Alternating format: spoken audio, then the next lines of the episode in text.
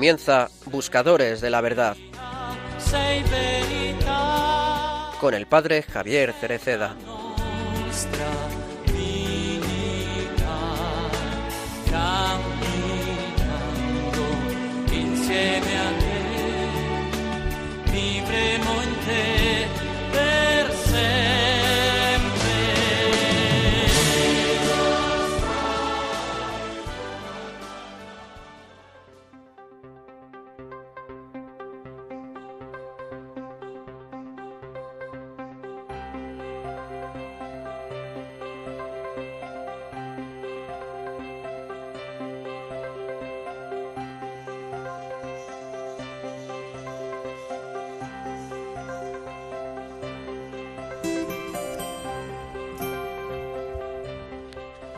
Los apóstoles Pedro y Pablo.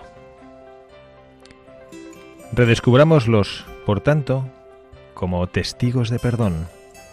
En sus caídas descubrieron el poder de la misericordia del Señor que los regeneró. En su perdón encontraron una paz y una alegría irreprimibles. Con todo el desastre que habían realizado, habrían podido vivir con resentimientos de culpa. ¿Cuántas veces habrá pensado Pedro en su negación, ¿Cuántos escrúpulos tendría Pablo por el daño que había hecho a tantas personas inocentes? Humanamente habían fallado, pero sin embargo se encontraron con un amor más grande que sus fracasos, con un perdón tan fuerte como para curar sus sentimientos de culpa. Solo cuando experimentamos el perdón de Dios renacemos de verdad. Es el perdón el que nos permite comenzar de nuevo. Allí nos encontramos con nosotros mismos en la confesión de nuestros pecados. Testigos de vida, testigos de perdón. Pedro y Pablo son ante todo testigos de Jesús. En el Evangelio de hoy, él hace esta pregunta. ¿Quién dice la gente que es el Hijo del Hombre? Las respuestas evocan personajes del pasado. Juan el Bautista, Elías, Jeremías o alguno de los profetas. Personas extraordinarias, pero todas muertas. Pedro, en cambio, responde, Tú eres el Cristo, Cristo, es decir, el Mesías. Es una palabra que no se refiere al pasado, sino al futuro. El Mesías es el esperado, la novedad, el que trae al mundo la unción de Dios. Jesús no es el pasado, sino el presente y el futuro. No es un personaje lejano para recordar, sino aquel a quien Pedro tutea, tú eres el Cristo. Para el testigo, Jesús es más que un personaje histórico, es la persona de la vida, es lo nuevo, no lo ya visto. Es la novedad del futuro, no un recuerdo del pasado.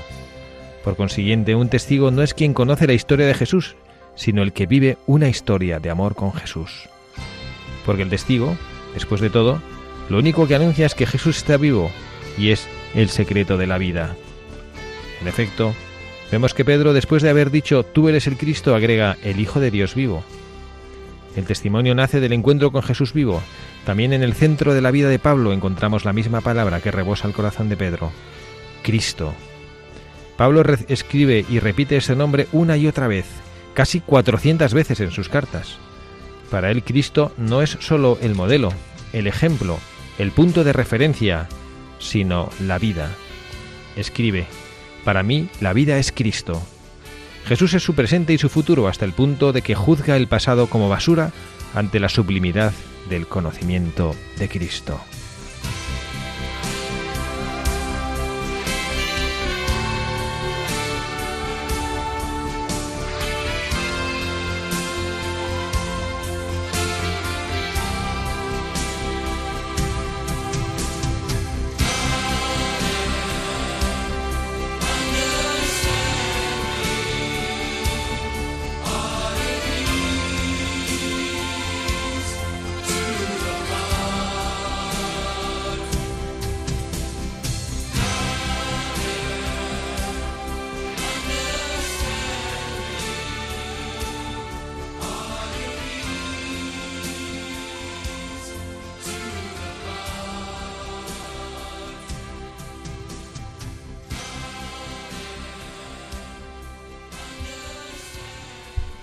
Buenas tardes, queridos amigos buscadores de la verdad. Bienvenidos a este nuevo programa en esta tarde de sábado 17 de julio, aquí en medio de los calores del verano. Pedimos al Señor que nos conceda sobrevivir a todo este clima así un poquito adverso y tratamos de disfrutar y compartir con todos ustedes en este en esta tarde de sábado en la radio de María, la radio de nuestra madre, un momentito de buscar la verdad con mayúsculas, tratar de tener alguna pista algún mensaje que los buscadores nos van dejando. Les habla el padre Javier Cereceda, está encantado de compartir un ratito de tarde con Carla Guzmán, que está una tarde más aquí con nosotros. Carla, muy buenas tardes. Muy buenas tardes. Gracias por estar aquí. Nada, gracias siempre a vosotros y aquí con Pablo, con usted y con todos nuestros queridos oyentes. Pablo Delgado, muy buenas tardes. Buenas tardes. Una tarde más aquí con nosotros. Sí, un magnífico plan para una tarde de julio. A mí no me gusta nada que me digáis gracias por, porque es como si fuera yo ajeno, vosotros fuerais ajenos al programa, vosotros sois igual de parte de este equipo que yo, o sea que no me digáis gracias por, por invitaros porque no sois invitados, sois parte de este equipo, integrante de este equipo. Y hemos leído, como editorial, siempre recurriendo a nuestro Santo Padre, el Papa Francisco, el texto que hace 15 días, hace dos semanas, 14 días dejamos inconcluso. Leímos parte de la homilía del 29 de junio del 2019 de la solemnidad de San Pedro y de San Pablo y acabábamos el programa hace medio mes, hace dos semanas, con despidiéndonos de Pablo diciendo, mira, hemos hablado de San Pedro, pero, pero no hemos hablado de San Pablo. Y Pablo, que es su santo patrono, ya nos ha pegado, nos ha pisado ahí el callo, nos ha pisado con el, con el pie bueno, porque no con el nos ha pisado con el pie bueno el callo y nos ha dicho, pues vamos a hablar de San Pablo. Bueno, pues le hemos hecho caso y vamos a hablar de, de San Pablo, ¿no? Pero vamos a decirle también a Carla, ahora que, que nos recuerde cuál es el correo electrónico o la dirección, si nos quieren escribir, para que los oyentes puedan ponerse en contacto con nosotros nos pueden escribir y también aquellas peticiones que queráis que intenciones que queráis por las que recemos, que aunque muchas veces no lo decimos en voz alta, pero llevamos todas vuestras intenciones aquí a la capilla. Y el correo es buscadores de la verdad arroba radiomaria.es. Buscadores de la verdad arroba radiomaria.es. Ya sin más dilación vamos a pasar a, compartir un poco, seguramente que igual que hicimos hace dos semanas hablando de San Pedro, no creo que haya muchos buscadores de la verdad que nos están acompañando hoy que desconozcan quién era San Pablo y su vida, pero seguramente nos viene bien escuchar alguna de las cosas que nos han preparado el equipo de redacción del programa para que conozcamos algo más de la vida de este buscador de la verdad que es un hombre que merece profundamente la pena y que nos ha dejado una cantidad de cartas que nos ayudan muchísimo, pero sobre todo un ejemplo precioso con su vida.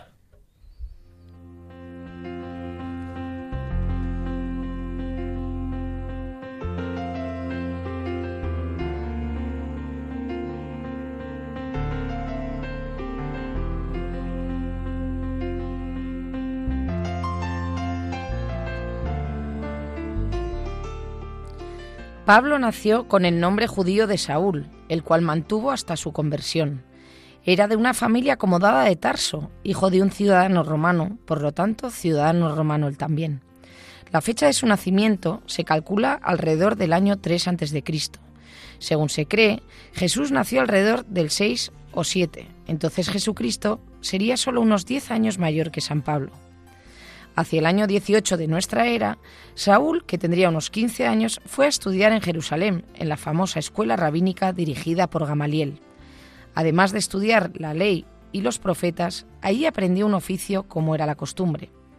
El joven Saúl escogió el de construir tiendas aunque criado en una ortodoxia rigurosa, mientras vivía en su hogar de Tarso, estuvo bajo la influencia liberal de los helenistas, es decir, de la cultura griega que en ese tiempo había penetrado todos los niveles de la sociedad en el Asia Menor. Se formó en las tradiciones y culturas judaicas, romanas y griegas. En el año 35, Saúl aparece como un recto joven fariseo, fanáticamente dispuesto contra los cristianos. Creía que la nueva secta era una amenaza para el judaísmo, por lo que debía ser eliminada y sus seguidores castigados. Se nos dice en los Hechos de los Apóstoles que Saúl estuvo presente aprobando cuando San Esteban, el primer mártir, fue apedreado y muerto. Fue poco después que Pablo experimentó la revelación que iba a transformar su vida. Mientras iba a la ciudad de Damasco para continuar su persecución contra los cristianos, Jesucristo se le apareció y tirándolo por suelo le preguntó, Saulo, Saulo, ¿por qué me persigues? Por la luz sobrenatural quedó ciego. Pablo ante el Señor se entregó totalmente. Señor, ¿qué quieres que haga? Jesús le pide un profundo acto de humildad ya que se debía someter a quien antes perseguía. Vete donde Ananías y él te lo dirá. Después de su llegada a Damasco, siguió con dramática secuencia su repentina conversión, la sanación de su ceguera por el discípulo Ananías y su bautismo. Pablo aceptó ávidamente la misión de predicar el Evangelio de Cristo, pero como todos los santos, vio su indignidad y se apartó del mundo para pasar tres años en Arabia, en meditación y oración antes de iniciar su apostolado. Hacía falta mucha purificación. Jesucristo lo constituyó apóstol de una manera especial, sin haber convivido con él. Es pues el último apóstol constituido. Y en último término se me apareció también a mí como un abortivo.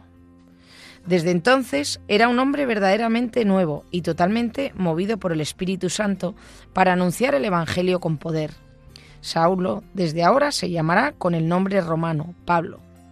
Él por su parte nunca descansó de sus labores predicación, escritos y fundaciones de iglesias, sus largos y múltiples viajes por tierra y por mar, tan repletos de aventuras, podrán ser seguidos por cualquiera que lea cuidadosamente las cartas del Nuevo Testamento.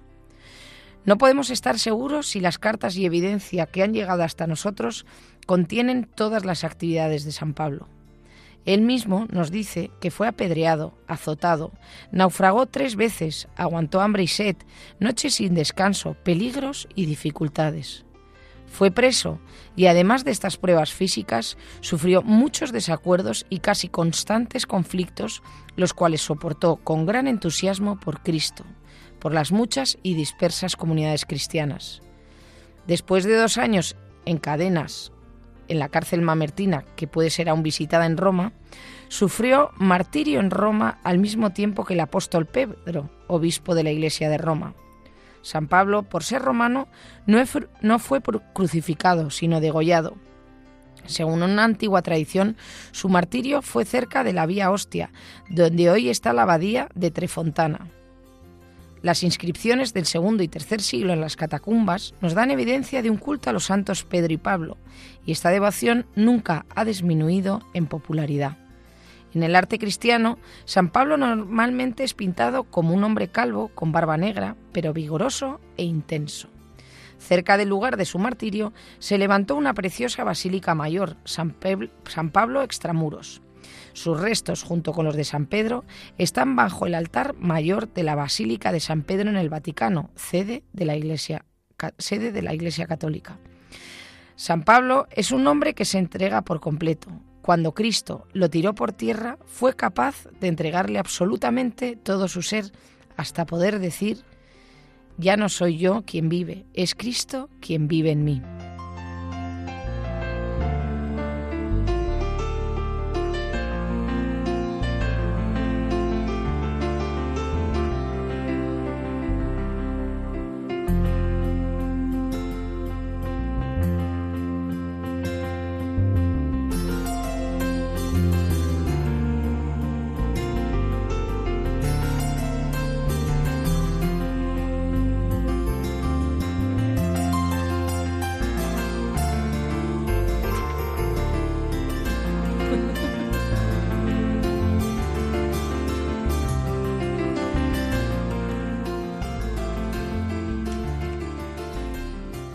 Esta es la, vida de nuestro buscador de hoy, San Pablo, este, este gran santo, este gran apóstol, que además da el nombre a, uno de los miembros de este equipo de Radio María, Pablo Delgado. Pablo, ¿qué, qué devoción tienes tú a San Pablo? Ya te enteraste de mayor quién era este hombre. ¿Mm? Pues la verdad es que he tenido siempre una devoción grande, porque a mí me ha parecido siempre un, un santo maravilloso, con una fuerza increíble, ¿no? Bueno, la verdad es que leyendo el, el editorial este se ve una cosa muy clara, ¿no? Una cosa es conocer la historia de Jesús y otra cosa es vivirla y hacer la esencia de tu vida, ¿no? Y a raíz de ahí todo es mucho más fácil. Muchas veces eh, todos hemos tenido clase, vamos, casi todos clase de religión en el colegio, rezamos, vamos a misa, pero muchas veces no profundizamos de esa capa superficial. Y una vez que nos dejamos penetrar, pues ya todo lo que habla ahí después del perdón, de la misericordia, ya va, va de corrido, ¿no? Eh, eh, al final, si viviéramos con la con la seguridad que viven los niños. Hace dos semanas que llamábamos a Pedrito, eh, le preguntaba el padre que, por qué estaba, que por qué yo lo llevaba tan bien y decía, pues porque Dios vive conmigo. Si lo viéramos así de fácil y así de, claro, sería todo mucho más fácil. Y a mí eso es lo que me ha enseñado San Pablo siempre. Y además tú, aparte del nombre, también algo, algo de historia compartes con el que a mí también te tiró del caballo el Señor de la Vida, ¿no? También, también me tiró a, base de enfermedad y de disgustos de alguna forma. Sí, al final tuve una adolescencia un poco dispersa y luego me, centró. Ahora viéndote a ti, con tus pelos y tus bigotones, nadie podía eh, pensar que tuviste un pasado medio de skinhead casi o medio de... Ya no me acuerdo yo qué era lo que hacías tú cuando llevas así, este un poco rebelde. ¿eh? La adolescencia, que a todos nos hace... A todos nos hace a veces descentrarnos un poquito. Pero eso es lo bueno, ¿no? Y además es lo que a mí me encanta que empezaba eh, hablando el Papa Francisco en esa homilía que hemos estado leyendo hoy y hace dos semanas, ¿no? Que los santos, la gente em, cree como que nace santa y no, es todo lo contrario, al revés, gente pecadora, ¿no? Que ha, que ha sabido aceptar, ¿no? Es ahí como que, como decía el, el, el, Papa, que a mí me ha encantado, cuando decía que habrían podido vivir con sentimientos de culpa, pero, pero luego no, o sea, como que se han sobrepuesto, han reconocido que Dios les ha perdonado y pa'lante. Sí. Entonces a mí eso me encanta. Bueno, hay, que, hay que aclarar que no hace falta ser un pecador arrepentido para ser un santo, que también hay gente que, no, que, que no ha mantenido... No, pero que hay mogollón de gente que a veces te pasa que tienes como sentimientos de culpa, como morálisis. si te has perdonado, pues te ha perdonado. Nosotros tenemos un tío, Pablo y yo tenemos un tío común, José Emilio Cereceda, sacerdote, que yo es una persona que, vamos, ya cuando llegue al cielo lo preguntaré si es que espero llegar y preguntarlo, ¿no? Pero yo diría que no perdió la, la gracia bautismal este hombre, la inocencia, y bueno, es un hombre que eh, podemos hablar algún día de él, ¿eh? aunque no es un, él sí un buscador de un hombre que quiso ser jesuita y no pudo porque tenía un pie amputado, mira, ¿eh? también es patrono tuyo, José Emilio, y, y, entonces fueron los jesuitas y los jesuitas le rechazaron porque tenía un pie esto era antes del Concilio Vaticano II, porque él ahora tendría pues como 100 años, no sé cuántos años tendría. Ciento y pico, ¿no? Y entonces volvió a su casa, que era en Segovia, y trabajó toda su vida. no sé si él era abogado o qué, trabajó en el Banco de España toda su vida, pero él nunca se casó, porque su ilusión había sido ser sacerdote. Estudió incluso, creo que estudió filosofía y teología por su cuenta, y, le, y se dirigía espiritualmente o con, el, o con el obispo, que no recuerdo qué obispo era el que le, el que le ordenó, y, y, bueno, llegó un momento que le dije, eh, le dijo, mira, José mío, si quieres te ordenamos sacerdote. Y él, como ya había estudiado todo lo que había que estudiar para sacerdote, se preparó. Cuando ya se había jubilado del Banco de España con 60 y no sé cuántos años se ordenó. Hombre, bueno, bueno, bueno, ¿no? Y también, también, un, también un amputado, ¿no? Sí. Como tú, ¿no? Que nos quieres contar algo de los amputados, ¿no? Eh, no, de los amputados no, de los trasplantados. ah, de los amputados. bueno, es que tú lo tienes todo, lo tienes Yo lo tengo todo, no me, no me libro de nada. Eh, pues sí, en, en, la, en, la, parroquia de Nuestra Señora de la Paloma, en, ahí en la calle Toledo, hemos creado una fraternidad, fraternidad de donantes y trasplantados. Y, nada, pues ahí rezamos por, para dar gracias por los donantes y por sus familias y por los trasplantados, por la gente que está en lista de espera. Y, nada, si alguien está interesado, quiere colaborar o algo, pues con acercarse o llamar a la parroquia, eh, ahí le informamos. ¿La parroquia de? De La Paloma, eh, en la calle Toledo. Qué bueno, Pablo. Bueno, esto aquí tenemos a los, a los madrileños, Radio María se oye en toda España y en las Islas Canarias también, que nunca nos, nunca nos acordamos cuando hablamos de los nuestros oyentes de Canarias que están ahí en una hora menos, ¿no? Pero bueno, eh, también eh, podrán, no sé, por internet tratar de localizar, localizar esto. Pues recuperamos nuestro, nuestro buscador del día de hoy y bueno, Pablo, hemos escogido a San Pablo por ser un hombre que también, eh, como San Pedro, que son las dos columnas de la iglesia, los que han tenido el privilegio de ir a Roma alguna vez en su vida, saben que en la fachada de la Catedral de San Pedro la, se ve a, San a, él, a San Pedro precisamente a un lado y en el otro lado se ve a San Pablo. Son las dos columnas de la iglesia. San Pedro como el, hombre sobre el cual Jesucristo quiso apoyar la iglesia naciente y San Pablo el gran promotor y el gran distribuidor de esa buena nueva de Jesucristo, el hombre que fue por todas partes abriendo iglesias. Y bueno, vamos a tratar de, reflexionar un poco sobre las enseñanzas, ¿no? ¿Qué nos, ¿Qué nos puede enseñar a nosotros, a los buscadores de la verdad, que nos puede enseñar la vida de San Pablo? Y, yo creo, el primer mensaje sobre el que nosotros eh, creo que tenemos que reflexionar juntos es la importancia, y esto algunos eh, buscadores de la verdad veteranos que llevan tiempo escuchando nuestro programa dirán, caray, qué, qué insistencia, ¿no? Pero creo que es necesaria, la importancia de la labor apostólica de los cristianos. Yo creo que a veces tenemos como la sensación de que esto es cosa de otros. Yo no sé eh, Carla, tú que pues en, la situación que estás viviendo ahora con tu hijo enfermo, que al final te conviertes en cierto sentido en una en, una, un apóstol, porque tratas de, hacer ver la presencia del Señor en tu vida como el Señor te sostiene. Yo no sé si tú esto lo has tenido siempre en tu vida, esta sensación de que hay que hablar del Señor, o hay algo que te ha pasado eh, últimamente con la enfermedad de Pedro que te, ha, que te ha hecho sentir esto, lo tengo que contar. A ver, por un lado yo creo que siempre he sido, o sea, siempre, eh, si tú tienes un regalazo, es como cuando tú tienes, eh, cuando tú te sientes orgulloso de algo y estás feliz porque has encontrado, ¿no? Como cuando encuentras lo de encontrar un tesoro. O sea, tú estás feliz por algo, tú lo, lo cuentas, ¿no? Si tú, yo qué sé, te has comprado un cochazo o te has casado con el hombre de tu vida o has tenido un niño maravilloso, tú lo cuentas. Entonces, siempre yo he tenido eso en la cabeza que decía, si yo soy feliz porque tengo Cristo a mi lado, ¿cómo no lo voy a contar? Si soy feliz por, por porque Dios me hace feliz, es verdad que es una felicidad verdadera, que nace de dentro, no es una felicidad de esa de jiji, jaja. Eh, y, eh, ¿no? Entonces yo, es verdad que... Mm, también yo creo que como soy vasca soy muy bruta y tengo poco filtro, eh, lo de la vergüenza a veces no, no, no, es, no, es, no es una cosa que ya he tenido en mi vida. Pero es verdad que a raíz de lo de Pedrito, eh, viendo que además, que dices, eh, por un lado, cuando la gente me da gracias, eh, porque me encanta escribir y, y, y ayudo a gente que, que, no ayudo yo, eh, porque yo soy instrumento, o sea, no tengo ningún tipo de mérito, pero es verdad que cuando te dicen gracias, digo yo, gracias, gracias a vosotros, porque es verdad que sois vosotros los que me dais la fuerza y, y, porque rezáis por nosotros, nos sostenéis y yo estoy convencida que estamos aquí llevados en volandas por el Espíritu Santo. Pero si uno tiene el don, como por ejemplo Pablo, a mí Pablo me encanta leerle, le sigo por Instagram, le sigo por Facebook, su libro, todo, porque es verdad que es un ejemplazo de vida. Y hay veces que te pierdes en este mundo caótico, materialista, donde solo importa ¿no? Eh, las apariencias y te encuentras con tipazos como Pablo y dices, te hace ser más feliz porque como porque te das cuenta que la vida merece la pena y esa es la verdadera felicidad. O sea, la verdadera felicidad no es el que te puedas ir 10 días a Maldivas y col colgar 20 fotos en Instagram con un, yo sé, coco loco haciendo submarinismo con un tiburón y todo poses, además que son todas estudiadas. Sino la verdadera felicidad es cuando ves a una persona que ha sufrido, que lo ha pasado mal, pero que a pesar de eso es feliz, pero es verdaderamente feliz. Y es que eso se ve. A ver, Pablo, por alusiones. Bueno, yo por alusiones, la verdad es que soy otro instrumento, ni, ni más ni menos, ¿no? Eh, yo, pues me, me, pasa un poco como a San Pablo, salvando las distancias, obviamente, ¿no? Tuve esos años de dispersión y luego de repente pues encontré un camino maravilloso que cuando conseguí hacer mío eh, me ayudó mucho, ¿no? Y luego pues toda la enfermedad me ayuda mucho a desprenderme de muchísimas cosas.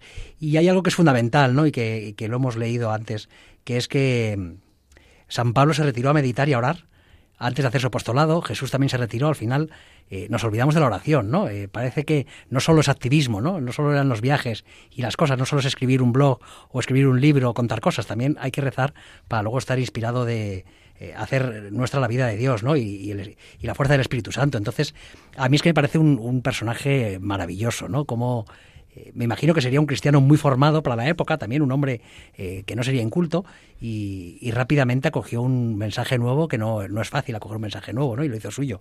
Entonces a mí me parece, me parece una, una pasada, la verdad. Y, y, bueno, no sé, con una sencillez y con una claridad que es, que es muy bonito el, el personaje San Pablo. Me ha encantado, Pablo, cuando has hablado de la oración, porque eh, se estrenó como en el mes de mayo una película, eh, Amanece en Calcuta, que es eh, cinco testimonios de, la, de, personas que habían tenido vivencias eh, gracias a la Madre Teresa Calcuta y que se habían acercado a Dios. Y, y, además es un documental que está muy bien hecho porque también aparecen imágenes de la Madre Teresa, pensamientos suyos, y una de las cosas que ella decía de, y de las de las como de las normas de, de, las misioneras de la caridad que a mí me impresionó es que se levantaban a las 4 de la mañana para rezar y ella decía eh, siempre que uno no puede dar si antes no ha rezado, no ha orado, no ha meditado, no ha contemplado. Entonces, cuando veía hermani, um, hijas suyas que no paraban de trabajar, que salía de la leprosería tal, les decía, no, no, o sea, es que no os tenéis que cansar, no os tenéis que agotar físicamente, porque a mí una hermanita eh, enferma, o sea, no me sirve nada. Entonces tenéis que, que llenaros de Dios para luego poder dar a Dios. Y eso es verdad. Entonces, eh, con toda esta enfermedad de Pedrito es verdad que también he pasado mucho tiempo, muchas horas largas eh, en el hospital mientras que él estaba o haciéndose pruebas o, o mucho tiempo dormido. He leído un montón y, a mis amigas y a, la gente que, que, me pregunta, les recomiendo muchísimo. Digo, lee, ¿sabes?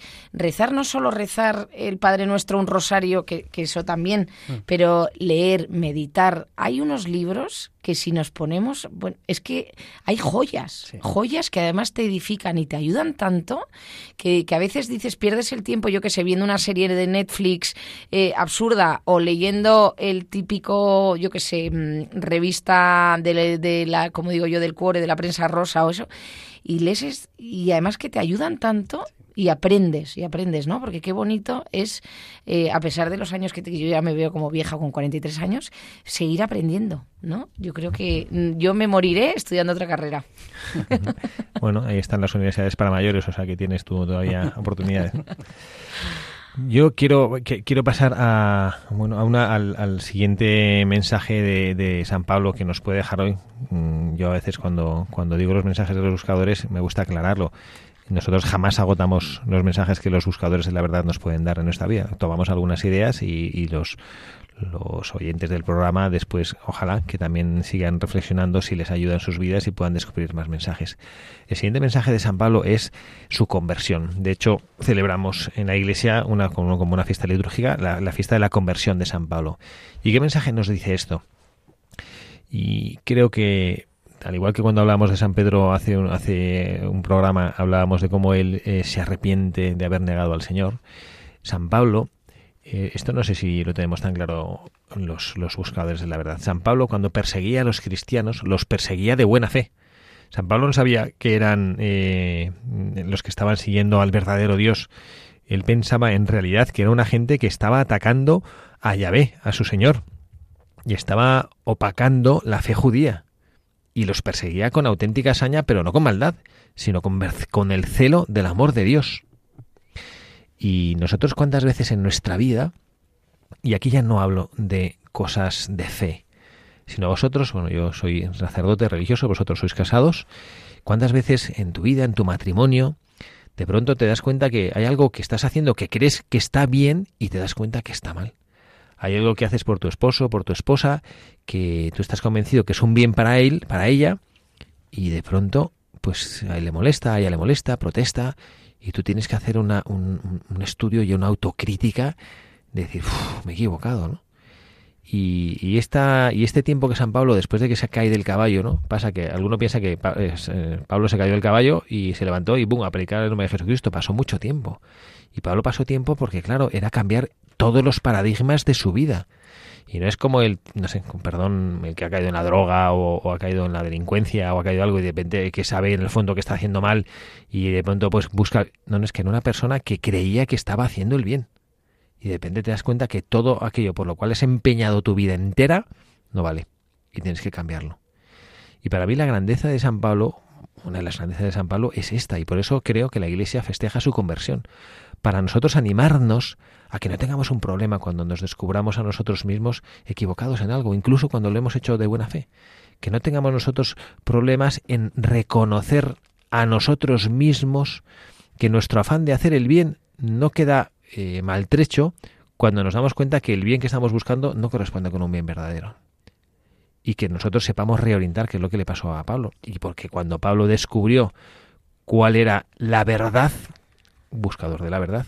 Cuando él descubre cuál es la verdad, se entrega a ella incondicionalmente y se entrega incansablemente y ya no se rinde. Y ya los que los que hemos leído las cartas de San Pablo, pues sabemos cuando cuenta, pues pues eh, cuando, cuando, los naufragios, he sufrido naufragios, he sido apeleado, he sido apedreado y San Pablo no se rendía, ¿no? Como tú, Pablo, que tampoco te rindes, ¿no? Bueno, no, eh, no, podemos rendirnos. En el fondo, eh, no sabemos eh, qué nos depara en el futuro y, yo creo que no es tenemos el don de estar aquí el don de tener pues una vida maravillosa dentro de las limitaciones que tenemos no al final vivimos en el primer mundo vivimos con un montón de, de, servicios médicos a nuestro a nuestra mano, ¿no? Que en otros países no tendríamos. Y, yo creo que no nos podemos permitir. Estar tristes es un lujo que no siempre podemos permitirnos, ¿no? Porque a veces decimos, es que me van mal las cosas, tengo que, tengo que estar triste. Pero es que no sabemos cuándo me van a venir bien o si me van a venir bien que yo después de perder el riñón perdí una pierna, no sé lo que me va a pasar dentro de un año, espero que nada, ¿no? Pero, pero no podemos permitirnos ese lujo, y menos los cristianos, tenemos que ser alegres, ¿no? Y yo me imagino que Pablo, eh, dentro del cansancio que tendría de los viajes, de las dudas, de todas las cosas, yo le veo como un hombre impetuoso y un hombre decidido y un hombre sin, sin, sin dudar. Y yo creo que es así como debemos ser.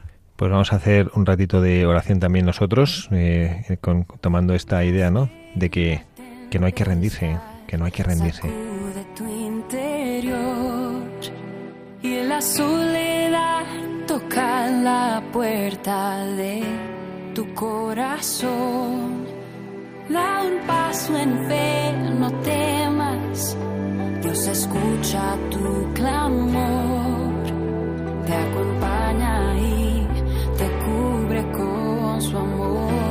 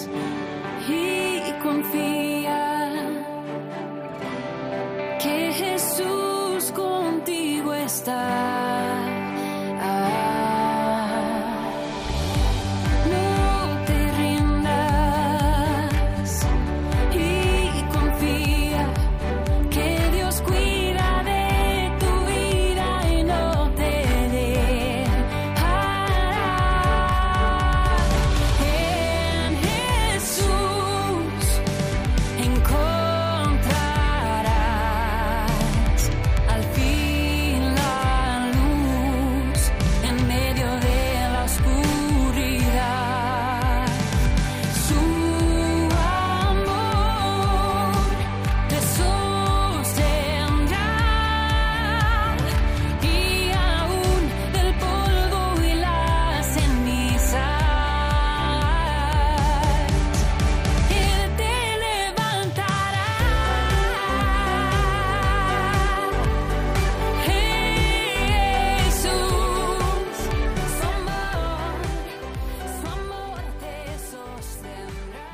Buenas tardes, queridos amigos de Buscadores de la Verdad. En esta tarde de sábado 17 de julio les habla el padre Javier Cereceda. Estoy acompañado de Carla Guzmán y Pablo Delgado en este programa que estamos hablando de San Pablo, nuestro buscador. Y hemos escuchado esta canción de No te rindas porque sentimos que es un mensaje precioso de San Pablo, que en su vida no se rindió y también de nuestro Pablo, nuestro colaborador de este programa, que tampoco se ríe en su vida y que nosotros no tenemos que, rendirnos. Compartimos con ustedes algunas de las noticias de las cosas que estamos haciendo y viviendo en Radio María. Este 2021, la familia mundial de Radio María nos invita a la peregrinación espiritual Tu pueblo en camino. En el marco de esta peregrinación habrá diversas iniciativas y momentos especiales. Nos uniremos, por tanto, todo el año en el rezo del Santo Rosario desde diversas partes del mundo y cada primer viernes de mes se nos convoca a un día especial de oración y ayuno. El 7 de octubre desde Italia, el 28 de noviembre desde Ruanda y el 12 de diciembre desde Guadalupe, México. Monseñor José Rico Pavés, hasta ahora obispo auxiliar de la diócesis de Getafe, tomará posesión de la diócesis de Asidonia Jerez en la Eucaristía que se celebrará el sábado 31 de julio a las 11 horas, hora peninsular, en la Catedral de Nuestro Señor San Salvador de Jerez de la Frontera. Radio María retransmitirá esta Santa Misa. Pues encomendamos a los, a los obispos que están tomando posesión. También Monseñor Joseba ha tomado posesión de la diócesis de Bilbao recientemente. Y bueno, a finales de este mes también Monseñor José Rico Pavés eh, yo estuve, tuve la suerte de estar en la toma de posesión de, del, del, nuevo arzobispo de Sevilla, Monseñor Said Meneses, que bueno, también fue una, una, ceremonia preciosa. Bueno, pues encomendamos desde Radio María a todos los pastores de la Iglesia para que sean fieles seguidores de los obispos y sean la luz que necesitamos en nuestras vidas. Y bueno, continuamos eh, en el tiempo que nos queda todavía de, de, programa hablando de bueno de los mensajes que nos, do, que nos dejó eh, que nos dejan nuestros buscadores de la verdad. Estábamos hablando de, la conversión, de la conversión que tenemos nosotros que hacer en nuestra vida. Y hay, y hay algunas cosas que, nos hace aprender en San Pablo de cómo Jesucristo actuó en su vida.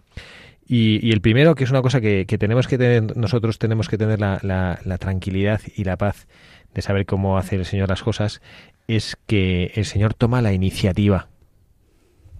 Que a veces pensamos que tenemos que ser, yo me encuentro con frecuencia con personas que, bueno, pues que te hablan, que quieren, ahora Pablo nos está diciendo, nos ha estado contando también antes del programa, que él a veces se dedica a dar conferencias de superación personal y de bueno pues personas que hay que sacarles un poquito de su de su mundo cerrado de las finanzas o de lo que sea no y que dice bueno pues que de pronto suelta sus piloritas de Dios porque se da cuenta que, que cuando hablas de Dios así con quizá a, a, pecho descubierto pues la gente enseguida pone una coraza defensiva entonces el mensaje no llega y con inteligencia hay que soltar pequeñas píldoras y luego como la gente como la gente reacciona bien no porque esto es como como hacer ver que, que el Señor es el que toma la iniciativa yo creo que a veces eh, nos da miedo la verdad y nos da miedo.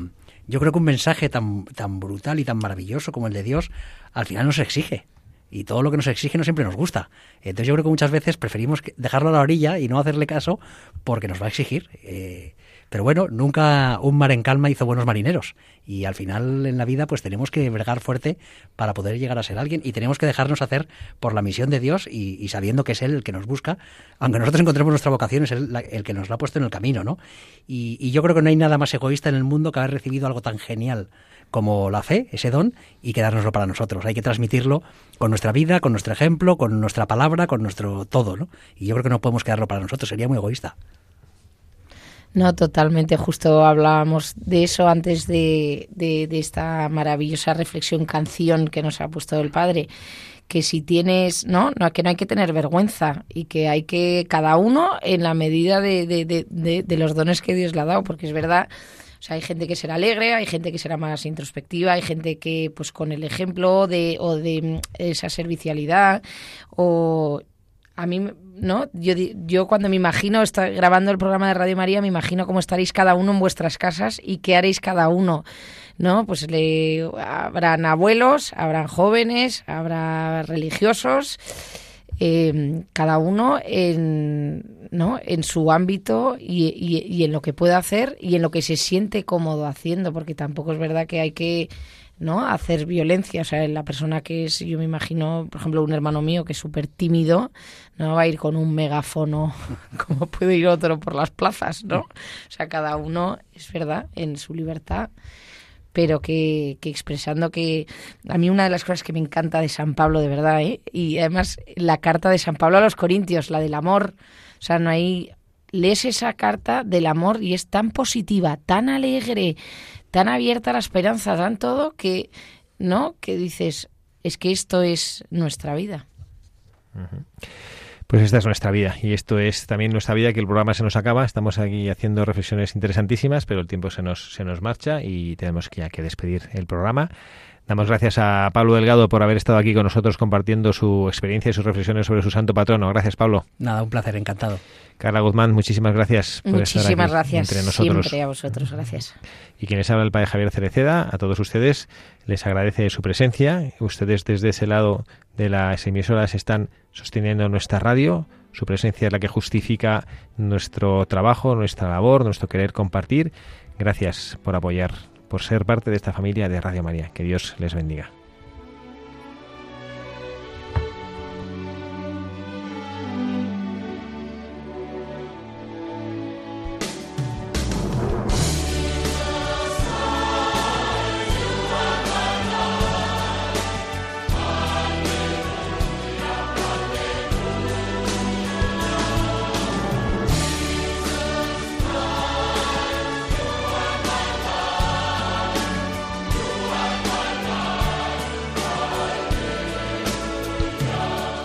Han escuchado Buscadores de la Verdad